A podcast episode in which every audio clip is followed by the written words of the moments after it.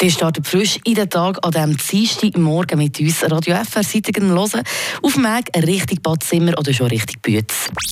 Eine Portion Wissen für einen starken Tag. Schlauere Tag mit Radio FR. Laut dem Amt für Statistik bewegt sich Herr und Frau Schweizer im Durchschnitt knapp 37 km am Tag von A nach B. Das ist ungefähr die Route von Kerzers bis auf Plafeyen. Machen die das viel mit dem Auto und das sind sogar sehr, sehr viel, weil laut den Zahlen vom Kanton Freiburg gibt es alleine im See- und Seisenbezirk knapp 52'000 Personenfahrzeuge. Wenn man dann alle aneinander würde reihen und davon ausgeht, dass ein Auto 4 Meter lang ist, dann bräuchte man dafür die Straße von Freiburg bis auf Schaffhausen. Ja, jetzt ist doch auch klar, wieso dass es einen Stau gibt, überall. Frische Tag, der Radio FR Morgen.